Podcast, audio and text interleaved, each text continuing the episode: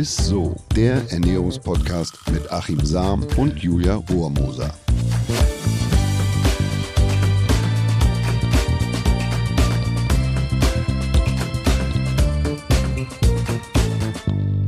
Hallo ihr Lieben, herzlich willkommen zu einer neuen Folge ISSO, dem Ernährungspodcast mit unserem Ernährungswissenschaftler Achim Sam. Und mit meiner Co-Moderatorin Julia Romoser, mit meiner Lieblings-Co-Moderatorin. Ich habe auch nur eine. Du hast doch nur eine, ich wollte gerade sagen, kannst nichts anderes sagen. Ja, und heute sprechen wir über ein Thema, das uns allen immer wieder begegnet. Und vielen Menschen ist es aber glaube ich, gar nicht so richtig bewusst, worum es dabei geht. Gemeint ist diese ja, große Themenkomplex Bio. Und weil man da wirklich unendlich viel zu sagen kann und es ein so umfassender Bereich ist, der ja auch weit über reine Ernährung hinausgeht, hast du dir, Achim, heute wieder Verstärkung dazu geholt. Jawohl, und zwar haben wir heute einen sehr bekannten Gast, den man zumeist durch Eiswüsten wandern, durch reißende Flüsse warten oder durch den Dschungel schleichen sieht und hört.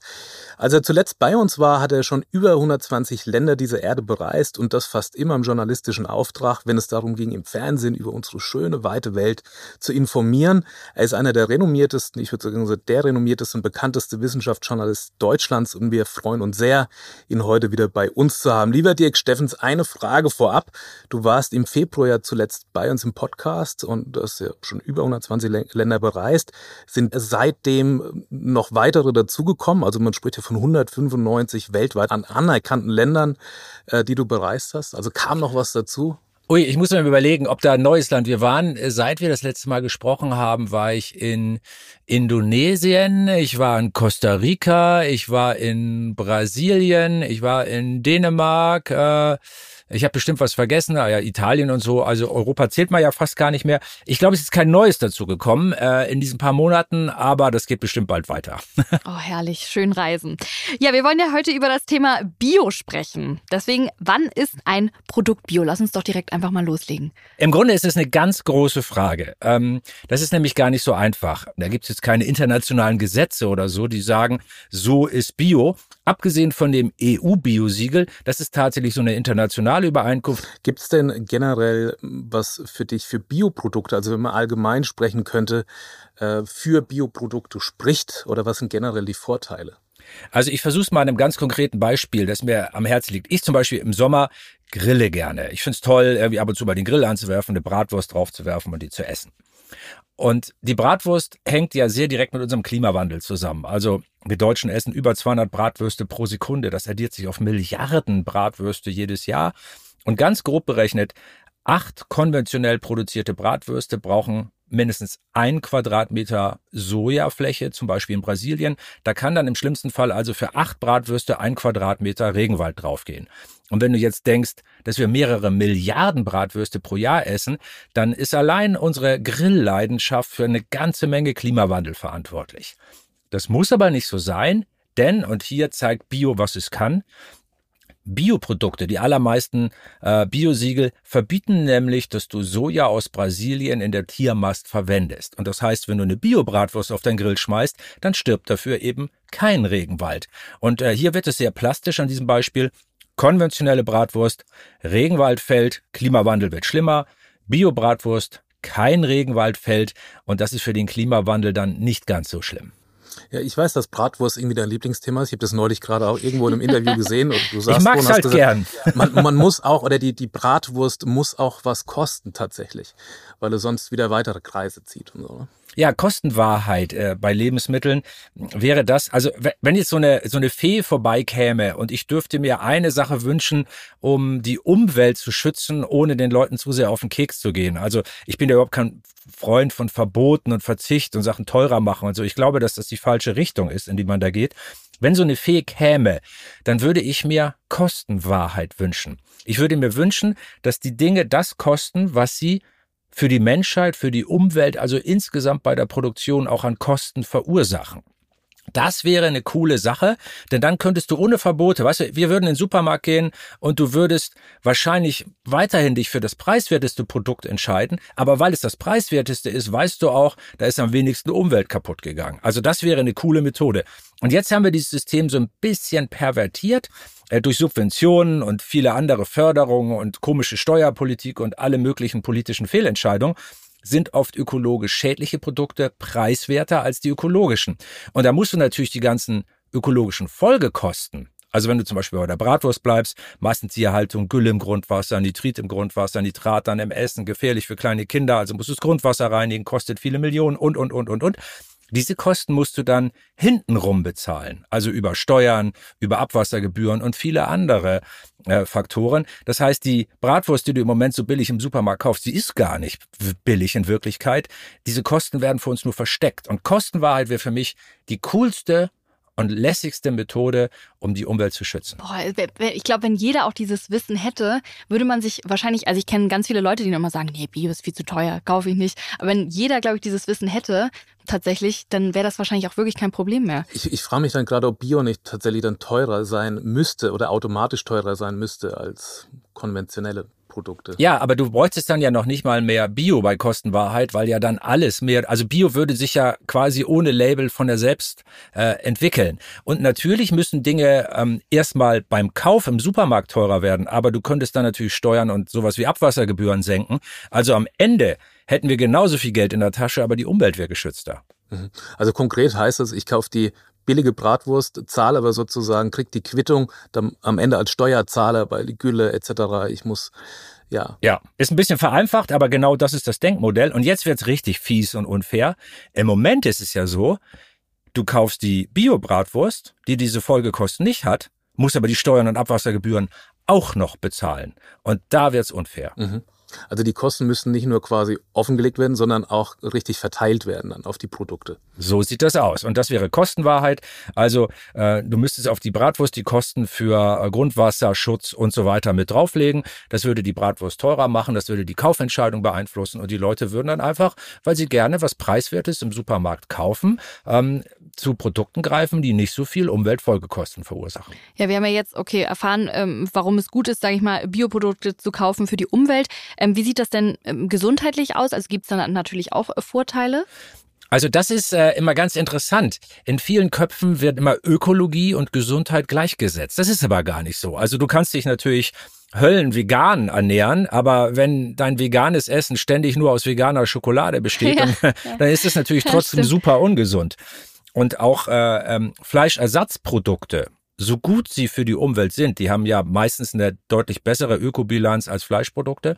Aber das heißt jetzt nicht automatisch, dass sie auch gesünder sind. Das darf man nicht behaupten. Also das sind zwei verschiedene Dinge.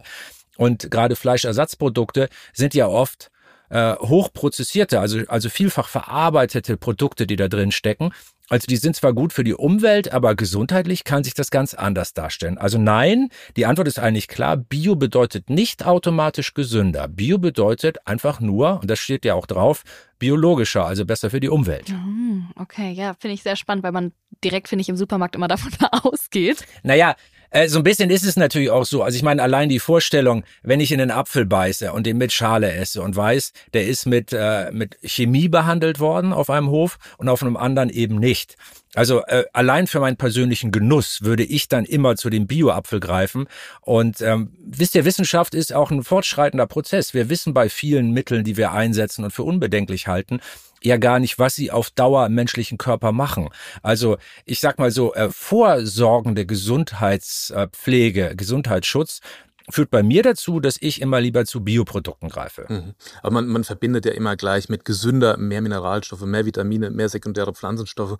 Und das kann man halt bei den Bioprodukten jetzt nicht sagen. Aber das ist auch nicht quasi das, was zu definieren gilt bei, bei Bioprodukten. Okay, ne? okay. ja, finde ich, finde ich spannend.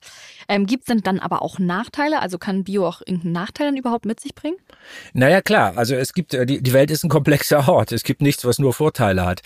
Also du kannst natürlich, wenn du biologische Lebensmittel äh, herstellst, dann leidet die Effizienz. Ich weiß, da gibt's mal große Diskussionen und da gibt's dann mal direkt ein paar Ökolandwirte und Landwirte, die sagen, stimmt doch gar nicht, aber wenn man es global so ganz grob und allgemein jetzt mal sagt, dann ist es schon richtig, ähm, dass die konventionelle Landwirtschaft im Moment effizienter ist, so 10, 20, 30 Prozent, je nachdem, welcher Studie, welcher Schätzung man glaubt, aber doch erheblich.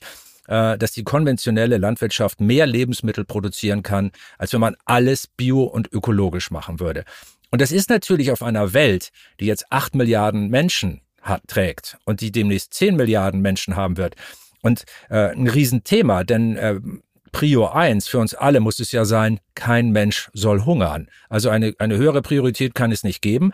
Und das ist mit rein ökologischer Landwirtschaft nicht unmöglich. Auf gar keinen Fall. Das geht schon. Nur es ist noch etwas komplizierter. Also wir müssen ein paar mehr Schrauben drehen, um das hinzubekommen, als wenn wir das jetzt nur mit Technologie machen. Wenn du ein Bio-Label definieren müsstest, welche Punkte wären dir wichtig in der Verankerung? Also ähm, das hat eine, eine naturwissenschaftliche Komponente für mich und eine ganz persönlich emotionale. Äh, mit der fange ich mal an. Also äh, ich habe ja diesen, diesen, wie soll ich sagen, diese Verhaltensauffälligkeit, dass ich Tiere total gerne mag. Also ich bin wirklich, äh, seit ich klein bin, ein äh, Tierliebhaber. Ich weiß nicht, woher das kommt, aber es ist halt so. Deshalb wäre, ist für mich der Tierwohlgedanke immer ganz wichtig. Also, dass ein Tier, das ich nachher esse, ein möglichst anständiges Leben hatte. Das ist für mich ein ganz wichtiger Punkt. Der bedeutet aber nicht automatisch, dass ein Lebewesen, das nach guten Tierwohlkriterien gehalten wurde, dass das jetzt auch viel ökologischer ist. Also das ist eine Kombination von zwei Sachen. Und das Naturwissenschaftliche ist natürlich, dass du einfach nur guckst, was für einen ökologischen Fußabdruck hat die Produktion dieses Lebensmittels. Also wie viel Treibhausgase sind dabei entstanden, wie viel Fläche ist dabei verbraucht worden, äh, wie viel, wie viel Chemie muss eingesetzt werden, wie viel ähm, Boden haben wir vielleicht verloren, weil das durch komische landwirtschaftliche Methoden produziert worden ist. Also das ist so die naturwissenschaftliche Komponente und die Tierwohlkomponente. Wenn ich ein Bio-Label kreieren würde, würde ich das kombinieren, was viele auch machen, was ich toll finde ich, ich würde sagen, so ein Tier muss anständig gehalten sein, sonst darf man es nicht essen. Und außerdem würde ich mir immer so die Ökobilanzen angucken, den Ökofußabdruck. Und da vor allen Dingen auch noch den Schwerpunkt nicht immer nur auf Klima legen, was wir gerne mal tun. Wir reden immer nur über Klima, aber das Klima ist leider nur eins von mehreren Ökoproblemen, das wir haben. Ich würde auch mehr äh, auf den Artenschutz gucken, also auf Biodiversität. Und das wird bisher kaum gemessen und hat wenig Einfluss auf die Biosiegel. Wo wir gerade bei den Tieren sind, ich als Verbraucher habe noch mal eine kurze Frage. Und zwar, ähm, äh, wenn man sagt, äh, man möchte, dass den Tieren gut gegangen ist, wenigstens und alles, ähm, bei Eiern jetzt zum Beispiel, da gibt es ja zum Beispiel äh, Freilandhaltung, es gibt aber auch Bio. Und da bin ich zum Beispiel immer äh, am überlegen, kann man das so sagen, wo da die Hühner, sage ich mal, das glücklichere Leben hatten? Also ist es dann immer Bio sozusagen? Ähm, es gibt natürlich eine Tendenz, dass, dass Produzenten, die ein Bio-Label haben, auch Tierwohl berücksichtigen müssen, weil viele Bio-Label, wie wir es ja gerade besprochen haben, eben Tierwohl mit aufnehmen. Aber ganz streng genommen müsste man sagen, nein. Also es bedeutet nicht ganz automatisch, dass ein Bio-Ei von einer glücklicheren Henne kommt als ein konventionelles. Das kann so sein, das ist auch oft so in der realen Welt, aber das muss nicht zwingend so sein. Die Regeln schreiben das so jetzt erstmal nicht vor. Ich muss nochmal zurückkommen zum Thema Preisneutralität oder dass man das auch offenkundig macht oder die Umverteilung äh, zu dem Punkt, weil ich, ich habe ja auch schon Bücher geschrieben und dann rate ich natürlich immer zu Bioprodukten, habe aber gleichermaßen auch immer fast ein schlechtes Gewissen, weil es natürlich auch Menschen gibt, die sich das nicht leisten können oder nicht leisten mögen. Muss denn Bio tatsächlich teurer sein dann am Ende? Muss ich bereit sein, da etwas mehr auszugeben? Muss ich es mir leisten können oder muss es das gar nicht heißen, wenn man quasi da zurückgeht auf diese Preisneutralität, die du ja. Ja, weil du dich in dem hast. Thema so gut auskennst, stellst du natürlich auch genau die Frage, die richtig wehtut. Ne? Also da, da gibt's jetzt keine ganz einfache Antwort. Ich, ich versuche es mal auf so, ein, auf so mehreren Ebenen. Also es gibt viel mehr Produkte aus biologischer Produktion bereits heute in den Supermärkten, die gar nicht teurer sind.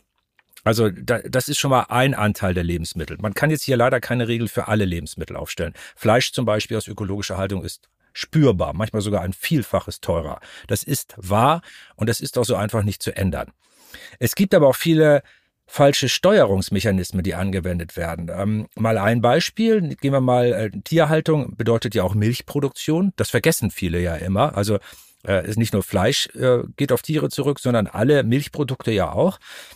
Und wenn ich im Supermarkt stehe vor dem Milchregal und links steht die Kuhmilch und rechts steht die Hafermilch zum Beispiel, dann wird die Kuhmilch nur mit dem reduzierten Mehrwertsteuersatz belegt, ist also dadurch preiswerter. Auf der Hafermilch, die umweltfreundlicher ist in der Produktion, werden aber die vollen 19 Prozent Mehrwertsteuer erhoben. Das heißt, die ist durch die Steuerpolitik des Staates künstlich teurer gemacht als das herkömmliche Produkt. Und äh, das ist nur ein Beispiel von Hunderten und Tausenden, die es gibt, wenn du dir diesen unübersichtlichen Lebensmittelmarkt mal Stück für Stück vornehmen würdest, was eine Lebensaufgabe wäre, kann kein Mensch schaffen. Aber äh, es gibt viele solcher Fehlsteuerungen und die machen Bio unnötig teuer und äh, ähm, konventionelle Landwirtschaft oder konventionelle Produkte manchmal ähm, unangemessen preiswert. Also auch da sind wir wieder bei Kostenwahrheit. Aber es ist schon so am Ende, glaube ich. Es ist fast unmöglich, das für alle Produkte auszurechnen. Aber insgesamt würden die Kosten für Lebensmittel steigen, wenn wir alles biomäßig produzieren würden. Ich glaube, das lässt sich nicht verhindern. Und da muss man dann natürlich überlegen, wie kann man das ausgleichen? Also Sozialpolitik ist natürlich wichtig, aber wir dürfen hier auch nie, und das machen viele, weil sie böse Absichten haben. Sie führen das Soziale gegen das ökologische Argument ins Feld. Das machen viele aber nur, damit sie sich ökologisch nicht bewegen müssen. Also ich habe tatsächlich auch mal mit einem erzkonservativen Landwirtschaftsminister, der ganz offensichtlich sich als Lobbyist der der großen Fleischindustrie verstand, äh, in einem Fernsehstudio gesessen und der gerierte sich plötzlich so als Anwalt der armen Leute und er würde das ja alles nur machen, damit auch arme Leute sich Fleisch leisten können. Das hört sich sozial an, aber das war bei diesem Mann, dessen Namen ich jetzt mal besser nicht sage, erkennbar vorgeschoben, äh, damit er die Interessen seiner Lobbygruppen da besser vertreten kann. Also das ist mal eine ganz haarige Sache. Soziales und ökologisches gegeneinander aufwiegen. Uiuiui, immer wenn man das machen muss, freue ich mich, dass ich nicht in der Politik bin und solche Entscheidungen treffen muss. Das ist nämlich sauschwer. Ja, aber es wird auch immer da herangezogen der, der dauerhaften und, und permanenten Konsumierbarkeit. Ne? Also dass Fleisch man jeden Tag hat und, und immer zur Verfügung steht, Fleisch und Wurst. Früher gab es den Sonntagsbraten, da hat man unter der Woche, man hatte dann auch nicht mehr Geld und hat dann eben am Wochenende das gute Stück Fleisch irgendwie gegessen, wenn überhaupt, oder den Festtagsbraten und super, so. Super Methode. Äh, bedeutet ja aber, dass wir Konsumenten das machen müssen, finde ich ja eigentlich auch richtig. Ähm, aber dann wird dir, wenn du das öffentlich sagst, dann gerne mal vorgehalten, du willst ja gar nicht, du willst ja das Fleisch sich nur noch die Reichen leisten können. Nein, das wollen wir natürlich nicht. Ähm, äh, deshalb muss man das alles ein bisschen sozial abfedern. Ist politisch heikel. Ja, spannend. Äh, auch aus diesem Blickwinkel das Ganze zu sehen. Also es ist komplex, aber es ist, ja, ist oh ja. deshalb finde ich das toll, dass du, äh, du, du betrachtest es ja so, so vielschichtig und so, dass, dass, dass, dass, dass man den Sinn auch wirklich mal versteht. Also vielen Dank. Ja. Mal zwischendurch. Und, und auch mal Verständnis hat für die Leute, auf die wir immer schimpfen. Äh, also wir sagen immer, die Politik muss jetzt was machen oder so. Das ist tatsächlich nicht so einfach. Denn wenn du jetzt einfach sagen würdest, äh, du, du machst konventionelle Produkte teurer oder du, oder du würdest eine Pflicht einführen, dass Dinge ökologisch produziert werden, dann trifft es tatsächlich die Ärmsten erstmal am härtesten. Und da musst du dir in der Politik wieder überlegen, wie gleiche ich das denn dann wieder aus? Also willst du dann irgendwie äh, die Förderungssätze aus dem aus der Sozialpolitik erhöhen oder, oder willst du die Einkommensteuer senken, um das auszugleichen? Also die Sache wird dann wirklich unangenehm kompliziert. Und deshalb bin ich, das muss ich ganz ehrlich zugeben, ich bin manchmal froh, dass ich diese Rolle habe, wo ich darauf hinweisen kann, was die Probleme sind. Aber ich bin offensichtlich dann auch nicht klug genug, um eine Lösung anbieten zu können, die das alles lösen würde. Was mich jetzt nochmal interessieren würde, bei welchen Produkten ist es eigentlich besser, jetzt regional bzw. saisonal einzukaufen und wann lohnt sich denn der Griff zu Bioprodukten? Also regional, saisonal ist erstmal immer eine gute Idee. Äh, das regional ist schon deshalb immer eine gute Idee, weil Transportwege wegfallen. Und wenn du, wenn du Lebensmittel nicht durch die halbe Welt karren musst, ob nun mit dem Lastwagen, der Eisenbahn, einem Schiff oder einem Flugzeug, dann entstehen natürlich weniger Treibhausgase, du musst weniger Energie aufwenden. Also das, äh, das ist ein ganz simpler Zusammenhang. Kurze Transportwege sind grundsätzlich erstmal eine gute Idee.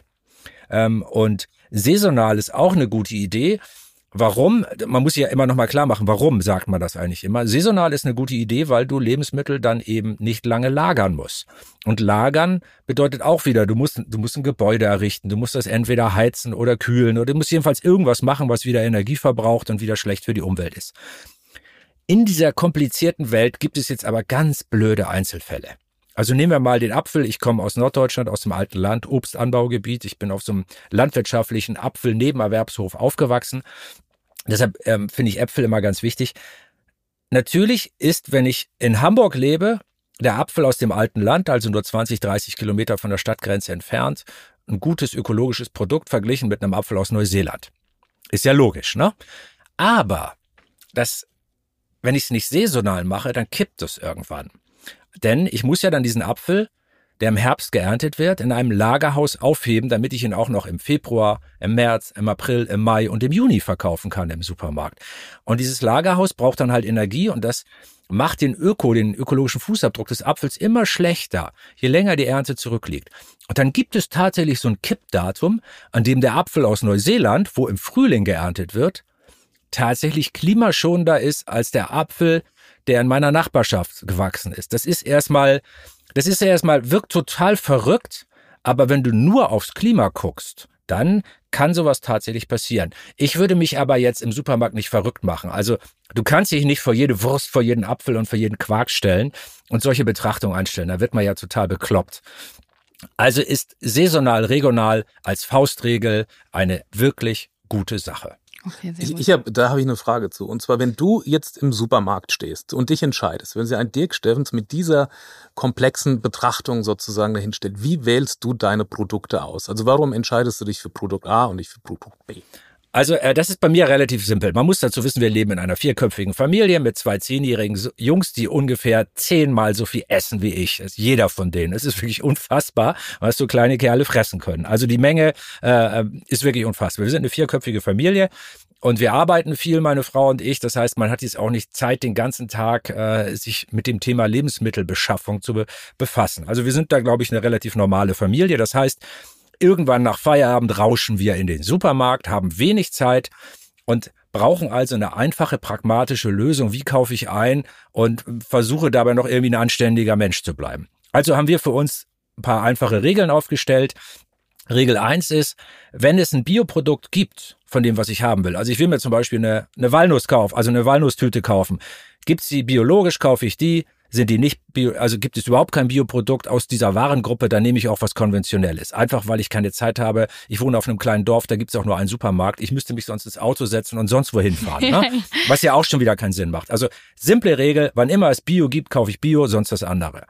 Und dann natürlich musst du dir auch überlegen, was kaufe ich? Also muss es denn jeden Tag eine Avocado sein? Die sind teilweise problematisch, wenn sie zumindest, wenn sie aus Mexiko kommen. Äh, ich muss ja auch nicht jeden Tag irgendwie eine Flug, äh, ähm, Ananas von irgendwo kaufen oder, oder eine Mango, die von den Philippinen eingeflogen worden ist. Also der gesunde Menschenverstand hilft oft. Wenn ich ständig exotische Dinge vom anderen Ende der Welt kaufe, die dann auch noch Aufwand preiswert sind, dann reicht der gesunde Menschenverstand, um einen Anfangsverdacht zu entwickeln. Und dann, äh, Achim, du hast es gerade schon gesagt, übermäßiger Fleischkonsum, und das fängt ja beim Einkaufen an, was kaufe ich da eigentlich, äh, ist sicherlich auch keine gute Idee. Und mit diesen drei einfachen Regeln, also Bio, wenn es geht, gesunder Menschenverstand bei allem und nicht zu viel von den Produkten, von denen wir wissen, dass sie ökologisch problematisch sind, äh, also zu viel Fleisch zum Beispiel. Ich finde, mit diesen drei einfachen Regeln kommt man schon ganz gut durch den Supermarkt. Damit gibt's mir ein gutes Gewissen, weil ja. so sehe ich das auch. Also Find so gehe ich auch gut. einkaufen, wenn das ein Dick Steffens macht. Dann äh Ja, ich meine, man kann sich doch auch nicht verrückt machen. Ich meine, Essen Essen ist etwas, was du A brauchst, das ist ja wieder Treibstoff für unseren Körper, aber vor allen Dingen ist Essen ja auch Genuss und Freude und äh, ist unsere Identität. Also also Hamburg ohne ein Fischbrötchen oder ein bayerischer Biergarten ohne, ohne eine Maß und eine Breze, äh, das funktioniert halt nicht gut. Da sprichst du einen eigenen Podcast an den. Ja, ja wohl wahr. Also, also Essen ist eben viel mehr als nur ein Treibstoff für den Körper. Essen sind wir, ist unsere Identität, unsere Psyche, unser Leben, unser Wohlbefinden. Und deshalb brauchen wir einfache, pragmatische Regeln für den Alltag und dürfen das nicht überkompliziert machen, finde ich. Finde ich sehr schön. Und ich finde, so könnte man das Ganze jetzt eigentlich schon beenden. Also die drei goldenen Regeln von dir, äh, Dirk. Vielen, vielen Dank erstmal schon mal für das Einblick in dieses Thema. Also ich fand es wahnsinnig spannend. Wir sind aber noch nicht ganz am Ende angekommen. Wir haben jetzt das Highlight der Woche und da sind wir natürlich sehr gespannt, was du uns da mitgebracht hast. Das Highlight der Woche. Ja, und wie der Zufall es will, jetzt habe ich vorher natürlich, weil, weil, weil ich schon daran gedacht habe, äh, mein Highlight ist tatsächlich die Hafermilch.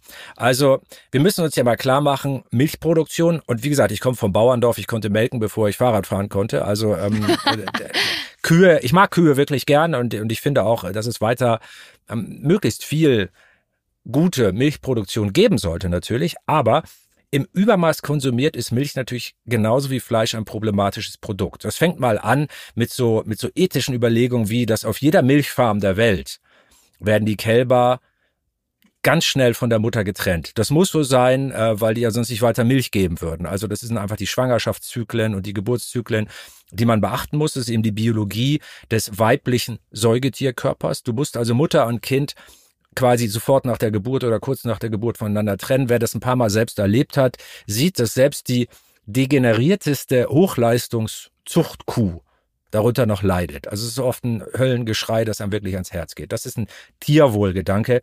Deshalb finde ich nicht übermäßig Milch konsumieren und da durch andere Stoffe ersetzen, wo es den Genuss nicht schmälert. Und ich habe zum Beispiel für mich festgestellt, Geschmack ist ja auch oft einfach nur Gewöhnung. Das weiß ich allein durch meine Weltreisen. Leute essen in anderen Gegenden der Welt ja nicht mit Genuss etwas anderes, weil sie eine andere Zunge haben, äh, sondern einfach, weil sie mit anderen Lebensmitteln aufgewachsen sind, weil Geschmack vor allen Dingen kulturell geprägt ist und oft gar nicht so sehr jetzt biologisch festgelegt ist.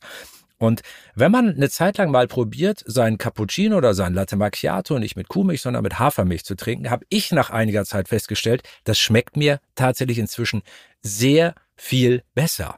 Sehr viel besser. Wann immer ich mal irgendwo in so einem, in so einem Coffeeshop bin und muss so eine normale äh, äh Milch nehmen, dann habe ich wirklich, also es schmeckt mir wirklich gar nicht mehr. Und ich stelle fest, dass eigentlich dieser dieser äh, Kuhfettmilchgeschmack gar nicht gut mit Kaffee korrespondiert. Also dass für die Feinschmeckerzunge so eine feine Hafernote zum gebrannten Kaffee eine viel natürlichere Geschmacksehe eingeht, um das mal so ein bisschen metaphorisch zu sagen.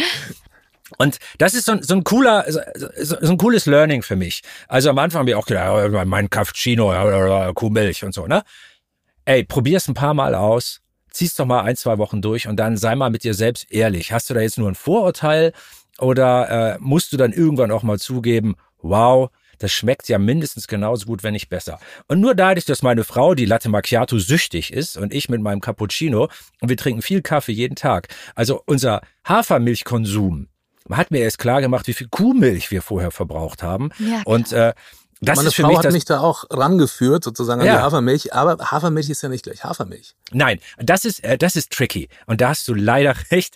Es gibt ja, ich weiß nicht, inzwischen Dutzende verschiedene Hersteller und einige schmecken, äh, lasst es uns so aussprechen, wie es ist, einige schmecken wirklich scheiße. Aber man muss sich da so ein bisschen durchkosten und ich habe da meine Marke gefunden, für die ich jetzt natürlich nicht werbe, aber ich habe so meine Marke gefunden und das ist so eine Barista äh, Hafermilch und die passt genau zu meinem Kaffee und es ist wirklich besser als die Kuhmilch dazu. Das ist wirklich wahr.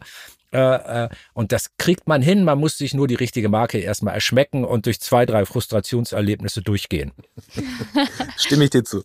Sehr, sehr zu. schön. Mensch, das war eine richtig tolle Folge. Vielen, vielen Dank, äh, Dirk, dass du heute bei uns wieder warst. Es hat sehr viel Spaß gemacht und ich glaube, wir haben alle was lernen können. Ich bin ja, ein großer, ich bin, muss ich ganz, kann, kann ich ganz öffentlich gestehen, ich bin ein großer Fan. Ich bin ein großer Fan, wie du mit den Themen umgehst und wie du das uns allen nahe bringst und wie vielschichtig du das betrachtest. Also ein ganz großes Dankeschön, dass es dich ja, gibt, danke, da, dass es dich danke, für den Bereich gibt und, und für uns. Danke, dass ich bei euch sein durfte, denn, denn ihr wisst ja, ich, ich, ich sage es ja immer wieder, ähm, nichts hat einen so großen ökologischen Impact auf diesen Planeten wie Nahrungsmittel, also wie unser Essen und die Art und Weise, wie wir es herstellen. Und deshalb ist dieses Thema tatsächlich ökologisch das Wichtigste von allem. Also ich sage dann immer, was du im Kühlschrank hast, ist für die Umwelt wichtiger als die Frage, was in deiner Garage parkt. Und wenn man sich das mal klar gemacht hat, dann, äh, also ich rede immer gern mit euch. Vielen Dank. Da fällt mir nur dazu ein, das Slogan sozusagen unseres Podcasts ist so. Ist so, ne? Ist ja, ist so, ist so, genau. ja, dann bis hoffentlich bald, lieber Dirk, ne? Macht es gut, Dankeschön. Danke, tschüss. Ciao. Ja, das war's dann auch schon wieder mit Isso. Wenn ihr jemanden kennt, den oder die das Thema Bio besonders interessieren könnte, dann teilt einfach diese Folge. Und wir freuen uns natürlich auch immer gerne, wenn ihr uns Fragen schickt. Das geht entweder über Instagram oder über unsere Mailadresse isso.edeka.de. Und wenn ihr auch in Zukunft keine Folge mehr verpassen wollt, dann klickt noch mal ganz kurz die Glocke an dann bleibt ihr immer auf dem Laufenden und ich würde sagen, bis nächsten Donnerstag. Bis nächsten Donnerstag. Tschüss. Ciao. Ist so. Dieser Podcast wird euch präsentiert von Edeka. Wir lieben Lebensmittel.